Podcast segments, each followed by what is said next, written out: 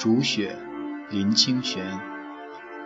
传说在北极的人，因为天寒地冻，一开口说话就结成冰雪，对方听不见，只好回家慢慢的烤来听。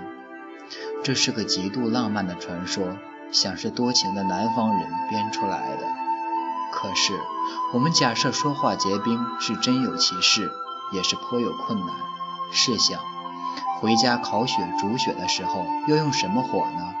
因为人的言谈是有情绪的，煮得太慢或太快都不足以表达说话的情绪。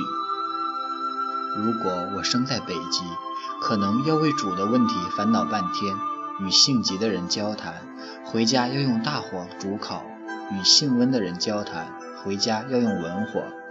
倘若与人吵架呢？回家一定要生个烈火，才能声闻当时哔哔啵啵的火爆声。遇到谈情说爱的时候，回家就要仔细酿造当时的气氛，先用情诗情词裁冰，把它切成细细的碎片，加上一点酒来煮，那么煮出来的话便能使人微醉。倘若情浓，则不可以用炉火，要用烛火，再加一杯咖啡，才不会醉得太厉害。还能维持一丝清醒。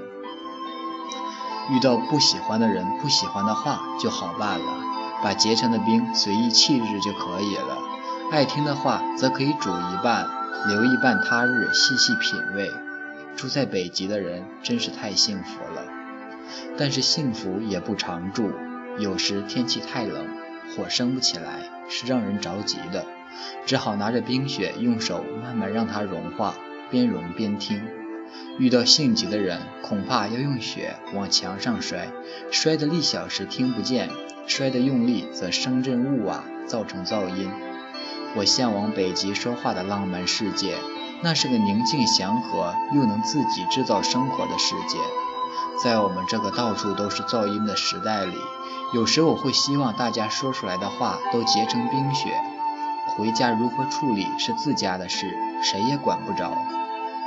尤其是人多要开些无聊的会议时，可以把那块嘈杂的大雪球扔在自家前的阴沟里，让它永远见不到天日。私时私地煮雪，恐怕要变成一种学问。生命经验丰富的人，可以根据雪的大小、成色，专门帮人煮雪为生。因为要煮得恰到好处，和说话时恰如其分一样，确实不易。年轻的恋人们则可以去别借别人的情雪，借别人的血来浇自己心中的快乐。如果失恋，等不到冰雪尽融的时候，就放一把火，把雪都烧了，烧成另一个春天。